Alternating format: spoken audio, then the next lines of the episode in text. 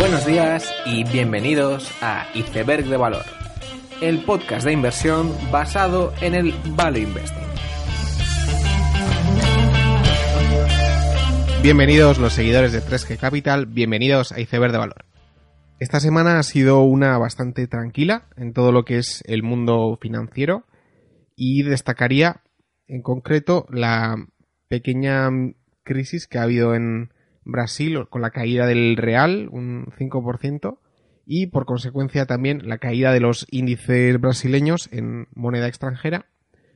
Y esto se debe a que el clima político es un poco más de, incertidumbre, como es en el caso de Italia, España, y además las previsiones económicas pues son un poco peores de lo que se esperaba.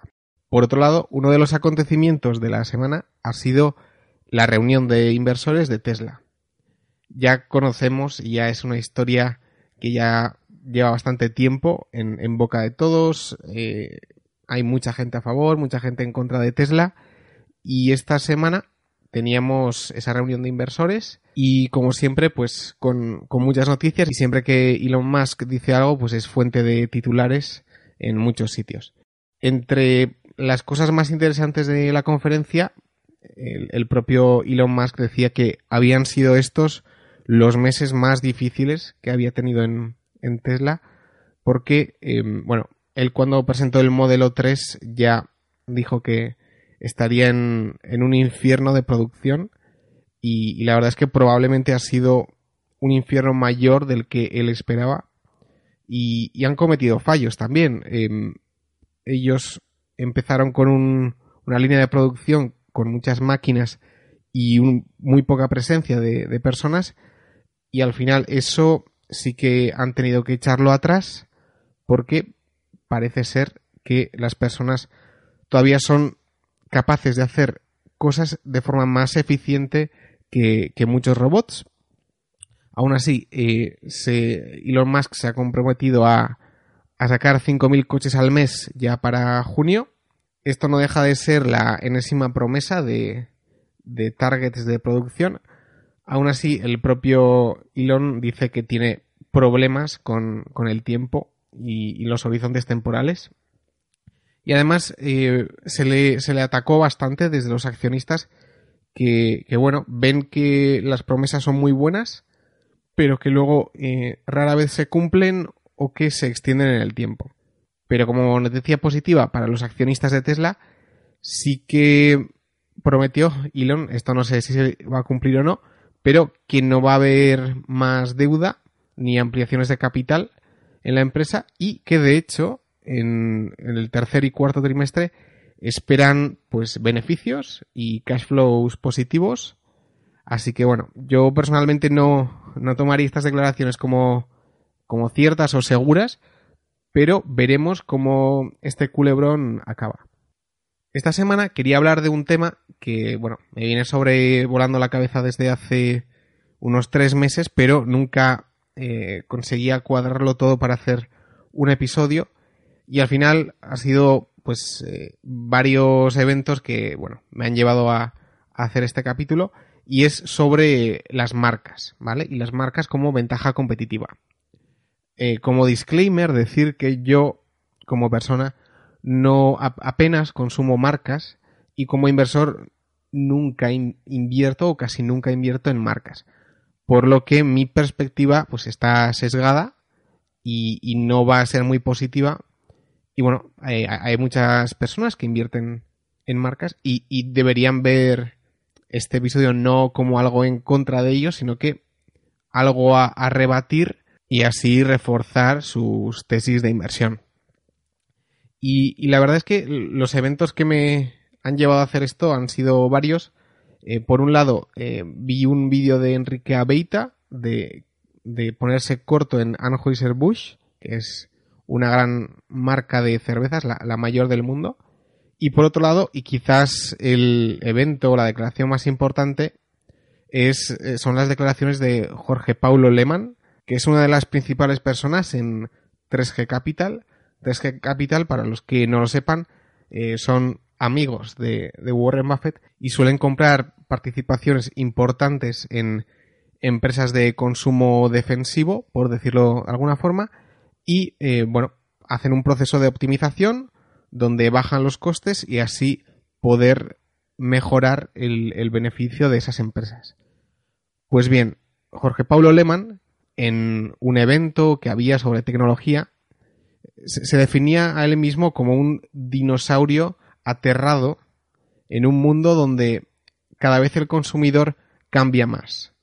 Y según lo que él, mismo dice, ellos solían comprar empresas súper estables con marcas que parecían que iban a estar toda la vida y de repente se están viendo que todo lo que había sido estable 50 años y esas marcas súper sólidas, pues cada vez el consumidor está rotando a otras cosas, quiere eh, cosas nuevas, las quiere rápido y él pues eh, se ve un poco eh, con un cambio de paradigma donde se ve un poco anticuado y que este enfoque de solamente ser eficiente probablemente a futuro no siga funcionando de la misma forma. Los fosos se pueden clasificar en formas diferentes. una clasificación podría ser la de costes de cambio, barreras de entrada, efecto red, mm, mejora tecnológica, economías de escala y por último la marca. Entonces, ¿qué es una marca? Una marca es una cosa que me permite que, bueno, pues porque una camiseta tenga el logotipo de Nike, pues pueda venderlo con un margen muy superior. ¿Y eso por qué es? Porque una marca lo que hace es reduce la variabilidad de un producto y por lo tanto le da fiabilidad. Eh, yo sé que si me compro eh, un champú HS, pues será bueno y, y bueno, te, da eso que no te la juegas al comprar un cierto producto. Además, puede no compensar probar la competencia porque ya el producto es suficientemente bueno y no hay diferenciación. Y además eh, el ser humano pues suele querer eh, lo conocido y le gusta aquello que conoce, mientras que lo desconocido es algo de lo que se suele alejar. Al final, si, si echamos la vista atrás, una marca hace 100 años o hace 200 años es una especie de certificación de que ese producto es bueno. Cuando no existían estándares regulatorios ni nada por el estilo, si tú comprabas un bote y, en ese bote ponía que era de una cierta marca, pues bueno, te podías fiar dependiendo de la fiabilidad que tú le dabas a esa marca. Y es una especie de certificado que permite que el consumidor confíe. Eso sería, digamos, la, la primera, el primer rasgo de las marcas. Y el segundo sería más el enfocado a marcas de lujo o marcas donde eh, se quiere señalizar algo. Es decir, si, si todo el mundo conoce una marca y saben que ese producto es costoso, si yo compro ese producto costoso, eh, podré señalizarme y la gente podrá ver que bueno, eh, pues que me va bien en la vida o que he podido generar mucho dinero y por lo tanto, como esa señal costosa es algo que, ha prevalecido en la historia, pues eh, las marcas permiten hacer eso. Además, en, este último factor, es interesante que una subida de precios muchas veces eh, no, disminuye la demanda, sino que eh, en bienes de lujo, cuanto más cuesta algo, pues, pues más lujoso es y mejor. Lo cual es muy bueno porque genera un poder de precios importante. Esta visión de las marcas tiene unas consecuencias pues realmente buenas. Y es que se crean oligopolios, como pueden ser en, las galletas o, todo lo que sea bienes de consumo, y además eh, tienen poder de subir precios por este oligopolio que se suele crear, y además esta ventaja está sostenida en ventaja de costes por tener esa gran escala, por otro lado eh, controlan la distribución y además el marketing hasta hace no tanto solía ser algo pues al alcance de muy pocos, porque eh, hacer un anuncio en la televisión es muy costoso y por lo tanto todo competidor que quisiera hacer lo mismo tenía una gran barrera de entrada de capital para eh, poder ya solo empezar a hacer la competencia. Es por ello, por estas ventajas, que Warren Buffett, de hecho, ha hecho gran parte de su dinero con este tipo de marcas. Siempre, si le oís en, en charlas que da, siempre menciona a la familia Mars, como puede ser en, las barritas de, chocolate, que es una empresa privada, los propios chicles o, el ya famoso Sis Candy, que tanto popularizaron Warren Buffett y Charlie Munger. Y estudiando el tema, estaba escuchando una charla de, de Monish Pabrai y, y Monish se metió en un negocio de reaseguros porque siempre, pues bueno, eh, idealizaba la idea del float y, eso, esa característica de recibir el dinero por adelantado en, reaseguros y seguros. Sin embargo, parece ser que no le ha ido tan bien en ese negocio y Monish decía, bueno, de aquí en adelante querría invertir más en negocios estilo Candies y menos en reaseguradoras. Y yo me preguntaba, ¿esto es realmente verdad o, es incorrecto? Porque la realidad de las marcas creo que ha cambiado en los últimos tiempos. Por un lado, tenemos eh, plataformas de publicidad al alcance de todo el mundo, como todo el mundo conoce a Google o Facebook, donde ellos mismos en, sus informes anuales te dicen que están muy centrados en, la pequeña y mediana empresa y donde hacer publicidad, pues más o menos está al alcance de todo el mundo.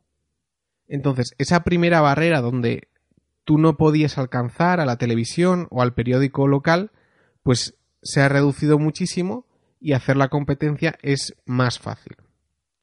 Por otro lado, los millennials, la gente joven, quiere cosas nuevas, quiere romper en parte con sus mayores y esas marcas clásicas creo que en parte sí que han perdido cierto glamour.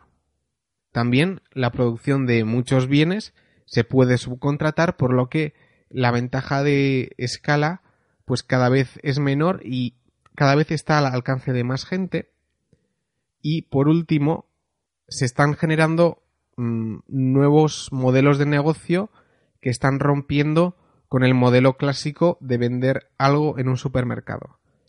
Es decir, todo lo que es venta online o, u otro tipo de ventas como son las suscripciones es algo que está erosionando esa ventaja clásica de, las marcas. Y además, eh, la reflexión que yo hago es que eh, es verdad que no todo lo que vamos a comprar en el futuro va a ser online. Es verdad que los gastos de envío son muy importantes y, el supermercado permite pues diluir ese gasto de envío eh, mucho más y lo, lo cual es más eficiente. Aún así, está claro que el comercio online va a ir creciendo. Y tú cuando tienes delante la pantalla de Amazon, o puede ser otro también, tú ves diferentes productos y están puntuados y tienen opiniones. Entonces, todo lo que tenía que ver con la fiabilidad de una marca, el no jugársela, creo que se está erosionando en ese sentido, en el que antes la elección se producía delante de una estantería con varios productos donde solo veías la marca y ahora la estantería pues está en tu pantalla y ves varios productos con puntuaciones y opiniones, lo cual creo que va a hacer que la gente opte por otros productos que quizás en una estantería no compraría. Esto que he dicho, que no deja de ser algo teórico y, suposiciones que yo hago, también se ve reflejado en varias empresas que se han creado hace bastante poco. Estas pueden ser Warby Parker, que es una empresa de, gafas, que en principio empezó como un negocio online, ahora también tiene establecimientos físicos, o Dollar Shave Club, que, que hace la competencia Gillette con suscripciones de cuchillas para afeitar. Y la verdad es que se están generando toda una base de negocios que no tienen por qué ser más rentables. De hecho, eh, hay muchos costes y, muchas de estas empresas pierden dinero, pero eso no, está evitando que empresas como MiAndis en, en calzoncillos u otro todo tipo de, bienes de consumo se estén convirtiendo o la gente esté intentando construir negocios de suscripciones y, otros tipos de negocios online. Entonces, todo, todo lo que he explicado sería un poco el, el caso bajista en las marcas. Y esto, de hecho, coincide con otro fenómeno que es puramente de valoración y financiero. Y creo que, como ejemplo, está bien representado en WD40. WD40, para los que no lo conozcan, es una grasa, es un lubricante que es muy típico en fábricas, talleres y, bueno, es un, producto de consumo muy estable que evidentemente no puede crecer mucho porque el, número de personas es limitado y, bueno, grasa y lubricante pues eh, la demanda de ello va a ser siempre limitada pero es una empresa que del periodo 2001-2007 pues tenía un ratio PER de 17 y, desde 2001 a 2007 el retorno de la acción fue de un 6,6 anualizado y con dividendos un, 3,2 adicional. En la crisis no apenas sufrió.